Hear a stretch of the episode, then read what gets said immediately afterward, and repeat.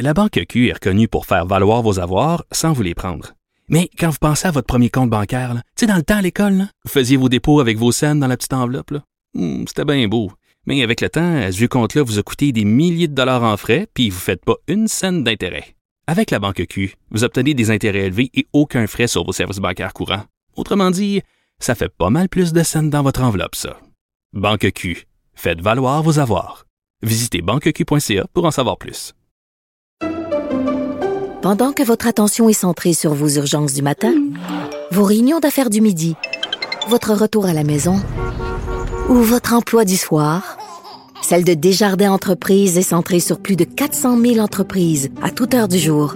Grâce à notre connaissance des secteurs d'activité et à notre accompagnement spécialisé, nous aidons les entrepreneurs à relever chaque défi pour qu'ils puissent rester centrés sur ce qui compte, le développement de leur entreprise.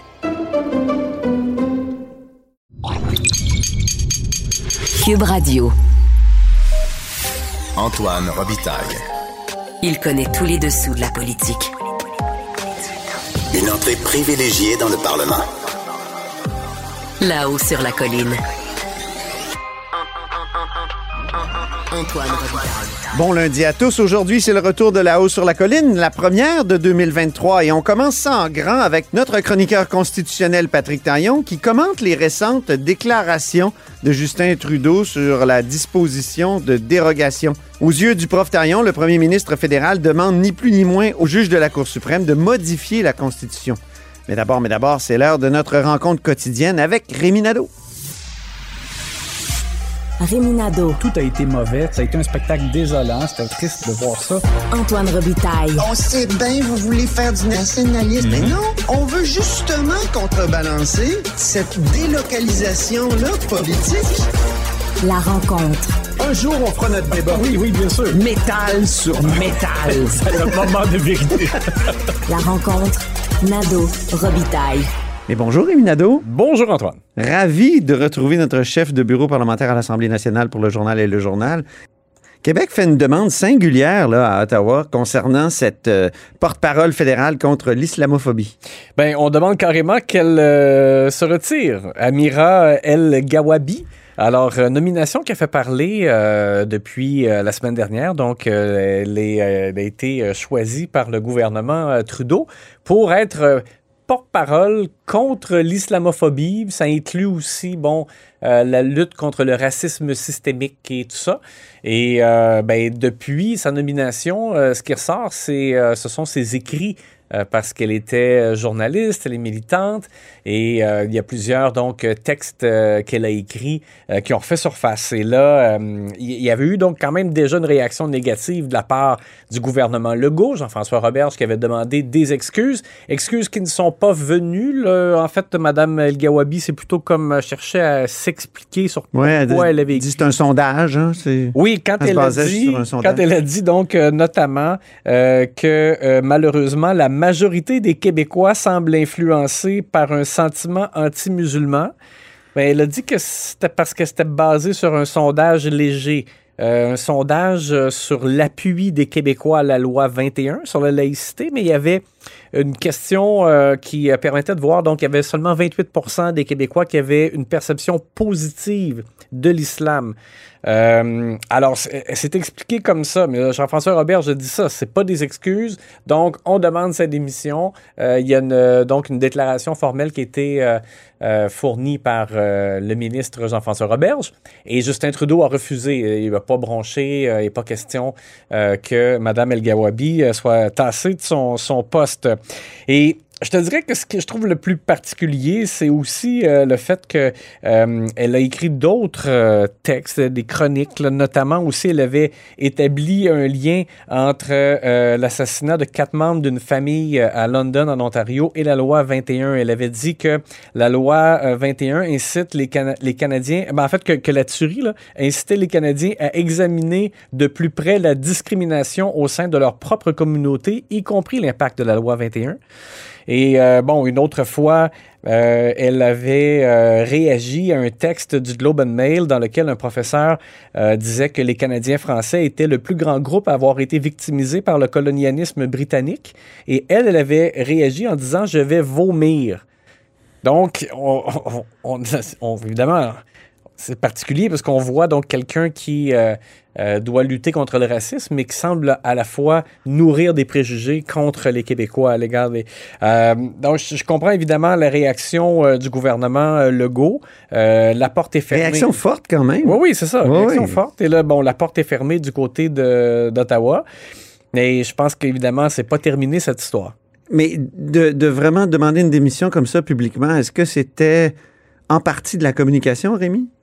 Je pense que oui, parce que j'ai l'impression qu'il savait que Justin Trudeau allait pas aller jusque-là. Hmm. Et euh, là, ben, ça montre en fait un Québec qui bombe le torse là, et qui euh, joue la carte, euh, la carte de la, défense. Là. Surtout que François Legault a envoyé des signaux contradictoires en ne se présentant pas, par exemple, à la, à la cérémonie de commémoration Oui. à, la mosquée de Québec, Oui. alors que le premier ministre du Canada était là, le maire Oui. de Québec. Oui, c'est ça. Ça, c'est une erreur. Je comprends que c'est pas parce que M. Legault, cette année, n'y était pas qu'il s'en fout. Il ne Non. faut pas faire de raccourcis, sauf qu'en même temps, sur le plan de la perception, c'est une erreur, surtout de voir le premier ministre fédéral qui est présent et euh, François Legault qui est pas là et qui a dit bon, j'avais une obligation familiale. Euh, ça passe pas super bien. Euh, ceux qui euh, ont vraiment beaucoup de mal à se dépatouiller là, avec cette question-là, ce sont les libéraux Oui. à Québec. Parce que du côté du Parti libéral du Québec, ça a été un peu une comédie euh, d'erreurs euh, aujourd'hui. La députée Jennifer Macaron, qui, sur les réseaux sociaux, a publié un message ce matin.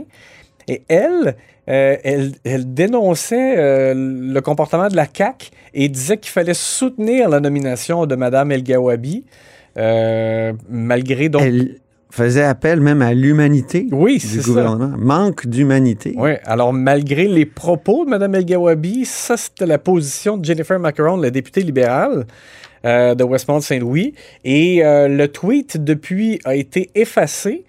Et là, Marc Tanguay, lui qui est le chef intérimaire, euh, a publié un Ah oui? Qui a- complètement dans le sens contraire. alors, OK. Tiens-toi bien, euh, Antoine.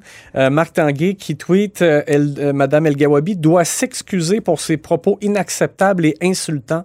Nous jugerons de la sincérité de sa démarche. Oh mon Dieu! Alors, Mais là, c'est- les deux messages en tout à fait contradictoires en même temps. Et là, celui de Jennifer Macaron était vraiment conforme à la philosophie du PLC. Puis, tu sais, on n'arrête pas de dire que actuellement le PLQ, c'est une copie conforme, justement, du, du PLC, une espèce de succursale. On a, on a l'impression qu'il qu'il essaye de jouer contre cette impression-là. Là. ben, il- là, il y, a, particulière. il y a un problème de direction. Euh, je te ferai remarquer qu'après le discours inaugural de François Legault, Desiree McGraw avait, fait un- avait publié un message dans lequel elle disait que c'était un manque de respect de M. Legault qui n'est pas parlé en anglais. Ouais. dans son discours inaugural. Puis quand les journalistes avaient voulu faire commenter ça par Marc Tanguay, jamais il avait répété ça. Et il avait jamais voulu dire non plus que, que M. Legault avait commis une erreur. Euh, il avait été beaucoup plus nuancé en disant, bon, ça aurait été bien avisé de, de mettre un mot en anglais. Euh, mais c'était pas pareil. Donc là, est-ce que, est-ce que les, les députés libéraux euh, publient des messages de leur propre chef sans avoir euh, l'assentiment justement du chef intérimaire de la direction. Mhm. Euh, là, il y a un problème. Ou encore, euh, on leur dit oui, ça va, puis après ça, on change d'idée, ce qui est encore plus problématique aussi. Ce qui arrivait à l'époque de Dominique Anglade, entre Oui. autres. Oh oui, Ben on oui, disait oui, puis après ça, on disait non, mais, non, non. mais donc, chose certaine, dans les deux cas, et là, je voyais donc le, le- le message de Mme Macaron ce matin, rien pour rapprocher le PLQ de la majorité euh, francophone québécoise. C'est vraiment un parti qui semble déboussolé. À la veille de la rentrée parlementaire, tu sais Oui. que demain, on va euh, écouter de l'orgue, toi et moi. Oui, on Parce a qu'on reprend notre analyse sportive de la période de questions. On n'a pas eu beaucoup, euh, vraiment, cet Ben automne. Euh, Au compte-gouttes. C'est ça. Évidemment, on a eu une élection, ce qui, est- ce qui, ce qui était assez sportif, mais on n'a pas eu beaucoup de périodes de questions. Puis là, on va en avoir là, dès demain. Oui, et là, à quoi on doit s'attendre? Oui. C'est une session parlementaire, on dirait, où il va y avoir beaucoup de consultations. Euh, parce que euh, dans le cas, par exemple, de la langue, on en parlait d'ailleurs tout à l'heure hors micro, toi et moi, euh, la loi 96 a fait l'objet d'une consultation. La loi 96 a été adoptée et là, euh, Jean-François Roberge va comme repartir en consultation. On me dit, oui, mais c'est différent. On a eu l'occasion, nous, d'avoir une entrevue avec M. Roberge la semaine dernière en marge du caucus à Laval et euh, il disait, bon, il y a des gestes qui ont été posés, mais il y a d'autres choses qu'on peut faire qui ne sont pas des changements législatifs. Et là, on- je pense qu'on vise euh, à, à- à des interventions plus larges. On cherche à rejoindre comme un petit peu la fibre des Québécois. Les, euh, C'est assez paradoxal qu'on appelle ça le groupe d'action pour l'avenir de la langue française, le GALF. Mhm. Euh, c'est c'est ce qui a été créé la semaine passée par Jean-François Roberge avec euh, plusieurs ministres. là. Simon Jeanin Barrette n'est pas là. C'est un peu non. étrange, mais en tout cas, alors que Pascal Derry, elle, qui était porte-parole de Michael Rousseau d'Air Canada, est là. C'est un peu, euh, en tout cas, ça augure mal à, à mon avis. Mais je reviens sur le mot action.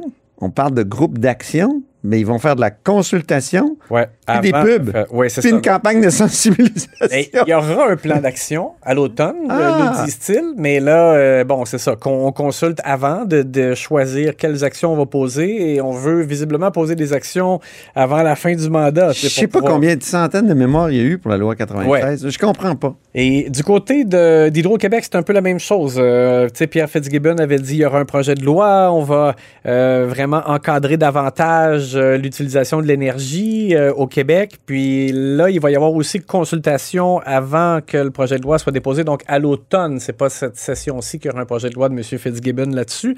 Euh, On pour dirait que le gouvernement veut gagner du temps. oui, je trouve que oui. Dans le cas de la justice, où, comme tu le sais, il y a vraiment un litige super important entre Oui. euh, Simon Jolin Barrette et la juge en chef, on a nommé un médiateur. Oui. Donc, ben là, c'est- pas comme de la consultation, c'est de la discussion. mais, mais bon, on est aussi en attente. Ça va s'écharper solide autour de, autour de monsieur le, le conciliateur. Oui, je pense qu'ils vont tirer au poignet pas mal.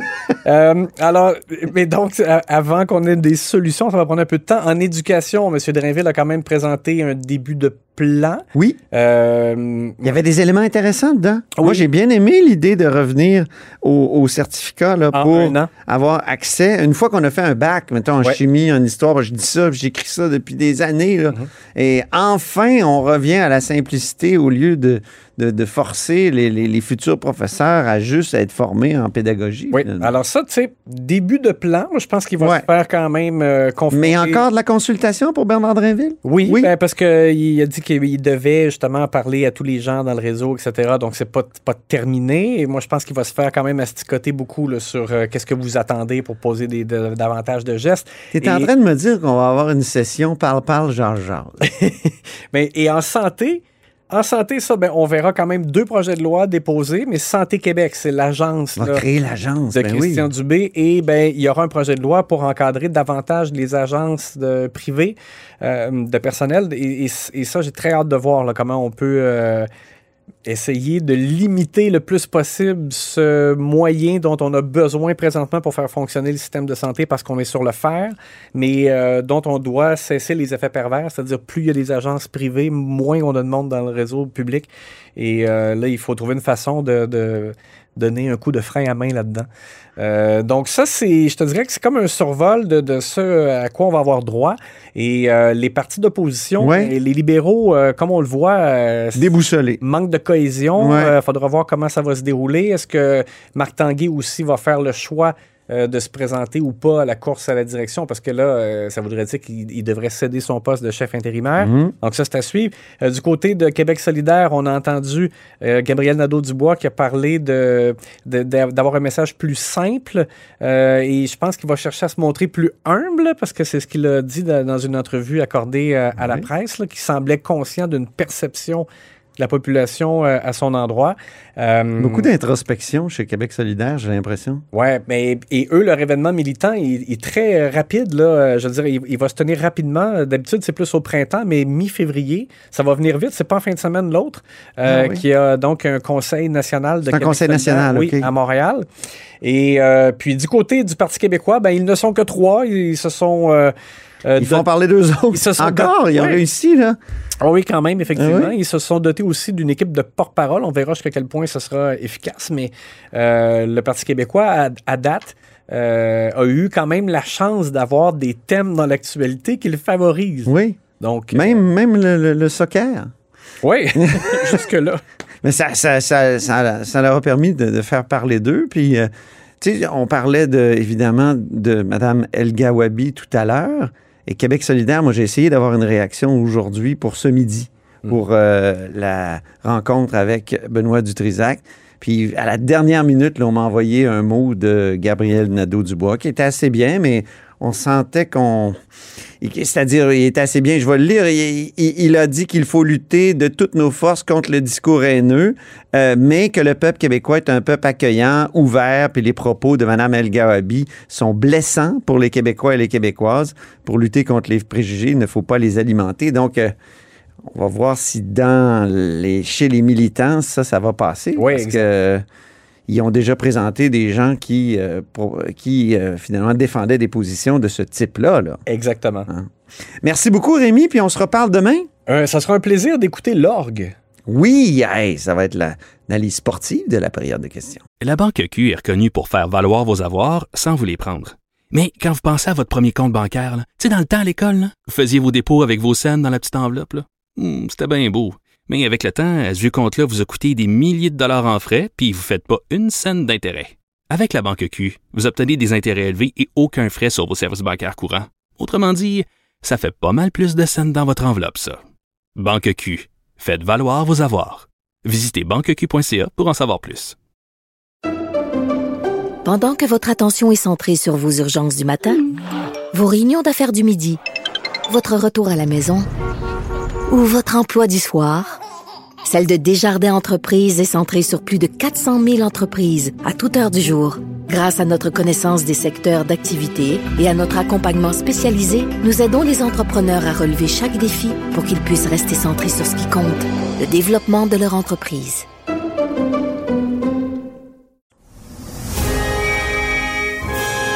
Antoine Robitaille. Il pourrait nous réciter la Constitution canadienne mot par mot. Mais il aime mieux animer son émission. Mais bonjour, Patrick Taillon.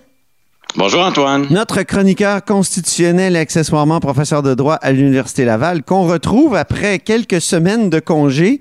Puis évidemment, il y a eu euh, un gros sujet constitutionnel pendant cette pause-là de la hausse sur la colline. C'est la sortie de Justin Trudeau sur la disposition de dérogation ou la disposition de souveraineté parlementaire, comme certains l'aiment euh, l'appeler. Hey, Justin Trudeau voudrait modifier la Constitution. Ah, c'est ça, hein? Ben, il voudrait un grand changement par rapport à ce qui a été négocié en 1982, puis à ce qui a été interprété à l'unanimité. Ça, c'est pas tous les jours. Là. Cour suprême unanime dans l'arrêt Ford qui nous dit ben, voici, c'est comme ça que ça marche, la dérogation. Il n'y a, a pas j'ouvre les guillemets, il n'y a aucune raison d'exiger davantage en vertu de l'article 33. La Cour suprême unanime peut pas être plus clair que ça. Est-ce qu'on peut juste Trudeau donne- rappeler ce que c'est qu'une dérogation, juste pour le, le- le commun des mortels non constitutionnalistes, et, mais, tout de même érotisés? là? Ben, c'est le, le compromis de 1982 entre non pas le Québec et le reste du Canada, parce que le Québec ne participe pas à ces négociations-là, mais euh, entre les neuf provinces et le fédéral, lorsque euh, Pierre Trudeau proposait d'adopter une- la charte Mhm. canadienne, on savait que ça allait poser des limites à l'autonomie des parlements, et donc les provinces ont exigé qu'en contrepartie, si jamais les tribunaux exagéraient ou s'il y avait un désaccord avec euh, la, la- la- la- jurisprudence des tribunaux, ben, de permettre en dernier ressort euh, de rétablir cette souveraineté ça. parlementaire pour cinq ans, renouvelable. Donc, c'est ça la disposition de dérogation, c'est la capacité de dire, ben, pour cette loi, pour cinq ans, renouvelable, euh, on, notre solution, notre interprétation, celle du législateur, s'impose à l'interprétation pr- préconisée par les tribunaux. Et là, Justin donc, Trudeau, euh, influencé par euh, un courant, disons, euh, Oui. juridique, de pensée juridique, trouve que les provinces exagèrent, en font trop, évidemment. Ça commence par le Québec, là, euh, qui en a mis des, des dispositions de dérogation dans la loi 21 et dans la loi 96. Oui, et il faut être. Euh, il y, a quelque chose d'étonnant dans la position de Trudeau, c'est-à-dire que sur le fond, il y, a, une part de modération, et sur la, forme, ben c'est beaucoup une, astuce, voire même une, forme de triche, là, que, de présenter un, un désaccord d'interprétation, euh, là où en vérité, ce qu'il veut vraiment, c'est sous-traiter à la Cour suprême à des juges qu'il choisit lui-même et qu'il nomme unilatéralement sans que les provinces aient un, pouvoir de décider qui ont qui ont place à la Cour suprême, mhm. mais il, sous-traite à cette Cour suprême le, le, le, mandat en quelque sorte de faire évoluer, de réformer l'équilibre, le compromis qui a été négocié en 82 parce que euh, il veut pas se donner la peine de, de, négocier franchement une modification constitutionnelle avec les provinces. Donc ça, c'est là la, part d'astuce dans son, approche. Et sur le fond des choses, ben on se dit mais, mais que veut-il vraiment?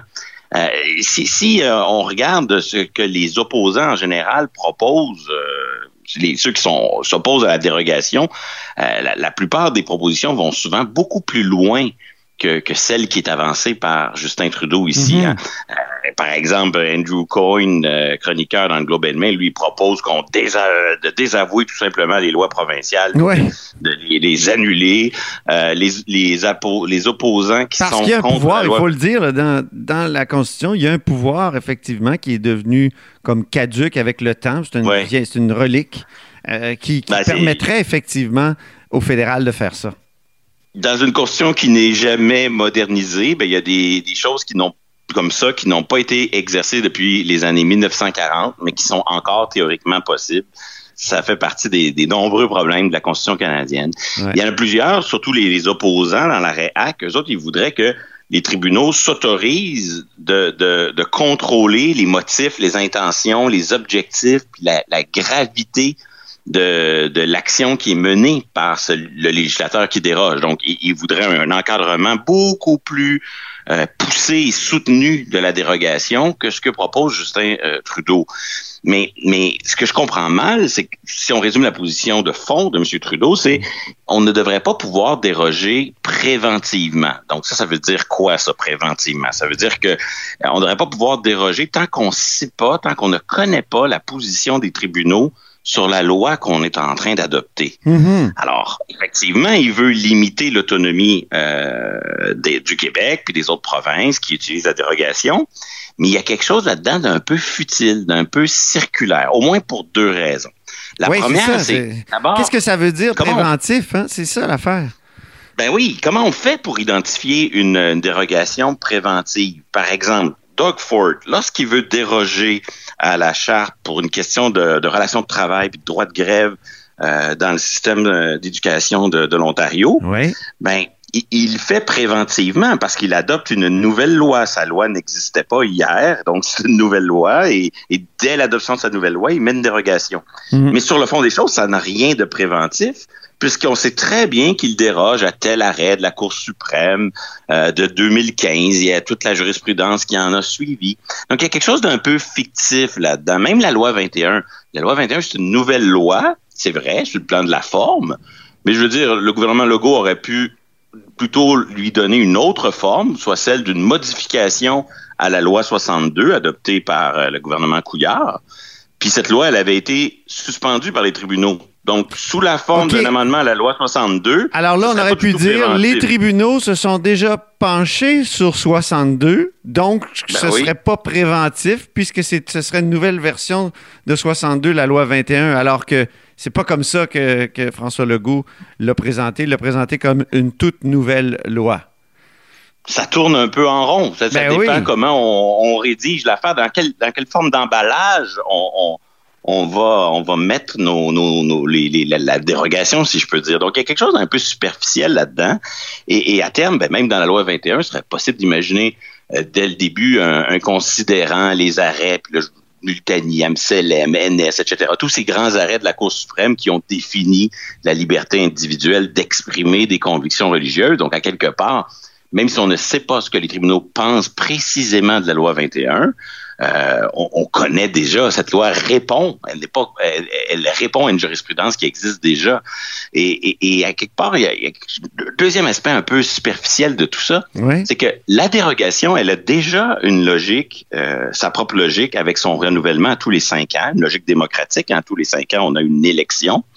Et, et donc, on se retrouve dans une situation un peu bizarre où si jamais l'argument de M. Trudeau l'emportait devant les tribunaux, ben, la grosse conséquence pratique, là, ce serait qu'il faudrait demain matin réadopter la loi 21 et la loi 96 euh, à l'Assemblée nationale. Or, de toute manière, d'ici juin 2024, et ça, en termes de délai parlementaire, c'est presque demain, là. C'est, dans moins d'un an et demi. Mais oui. Le Québec est déjà obligé de réadopter la loi 21. Alors, c'est, ça qui, qui, c'est ça qui est important pour M. Trudeau, là, c'est qu'on la réadopte, la loi 21. Ben oui, on va la réadopter à tous les cinq ans. Et, et des fois, j'écoute euh, M. Legault s'in- s'indigner euh, de, de, à, à bien des égards de, de cette euh, ingérence du fédéral dans le débat sur la dérogation. Mais, mais on dirait qu'il ne semble pas tout à fait conscient que de toute manière, et ça presse, ça devient urgent la réadoption de la loi 21. Et, et si on est pour aussi renouveler la loi 87, ben, il va se poser très vite à Québec des questions. Est-ce qu'on Ouais. fait les deux renouvellements en même temps? Euh, comme processus démocratique, qu'est-ce qu'on veut au moment de renouveler ces lois-là? Il y a des gens qui vont dire on voudrait que ça soit le plus automatique possible, le plus vite possible. D'autres vont dire non, non, on voudrait au contraire avoir le temps de d'avoir peut-être un, un rapport d'évaluation ou une consultation sur comment s'est passée l'application de la loi. Mm. Euh, peut-être qu'il faudrait, dans le règlement de l'Assemblée nationale, prévoir un moment dans le calendrier où l'étude du renouvellement ou non-renouvellement de ces dérogations-là s'impose. Je pense que le Québec va devoir là, euh, s'imposer une, une réflexion sur quel genre de processus de renouvellement on veut. Et ça, c'est un, c'est un autre débat que, que celui que Justin Trudeau propose euh, devant la Cour suprême. Mais à la fin, les deux débats atterrissent, convergent vers une même réalité. C'est que on a le droit de déroger, mais il va falloir le renouveler à tous les cinq ans. Et ça, ça permet un dialogue, justement, euh, entre, euh, non seulement entre les, parlementaires, les élus, la société civile, mais aussi entre tout ça et les tribunaux. Le 5 ans, le fameux 5 ans, non? Oui, et, et euh, cette théorie du dialogue, elle est au cœur de la manière dont les tribunaux ont défini leur propre légitimité. Donc, ils disent, nous, on n'est pas élus, mais on, on- on sanctionne les lois votées par les élus parce que les élus nous ont donné le pouvoir de le faire et parce qu'ils conservent le pouvoir de nous répondre si nécessaire. Donc, ça, c'est c'est le discours officiel que la Cour a adopté pour se donner une légitimité. Et donc, ce serait un peu paradoxal qu'en cherchant à à, à en finir avec la dérogation, ben, les tribunaux viendraient en quelque sorte scier la branche sur laquelle leur oui. légitimité euh, est assise. Mais sur le Et- plan, ouais, sur le plan technique, là, euh, Patrick, Oui. préventif, comment on, ils pourraient, euh, les tribunaux, définir ça? Il me semble que c'est très difficile. J'ai de la misère à concevoir. Ben, moi, je pense que à terme, c'est c'est là le, le- le- la plus grande faiblesse de l'argument avancé par Justin Trudeau qui voudrait interdire les, les Mais est-ce qu'il y a eu des propositions, des propositions de définir ce qui est préventif ou non? Bon, on, semble bien montré, une loi peut, Oui. peut tout simplement dire euh, considérant tel arrêt. euh, C'est ça.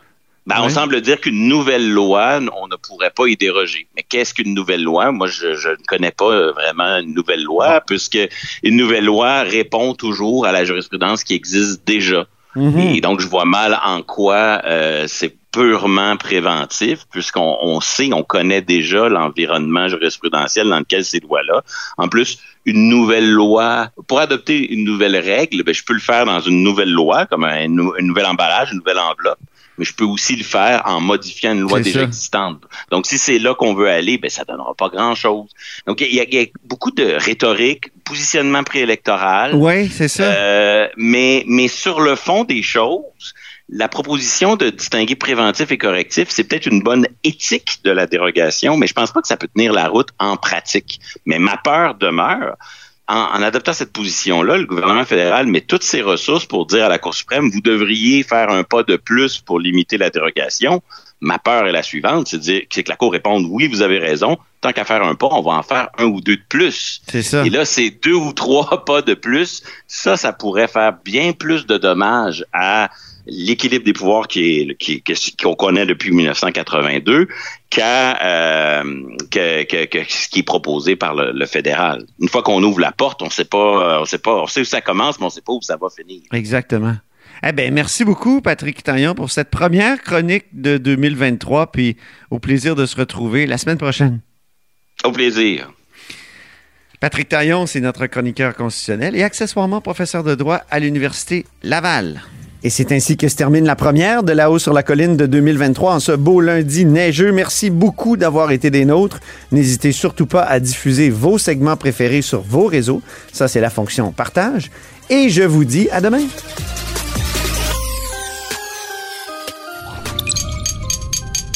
Cube Radio.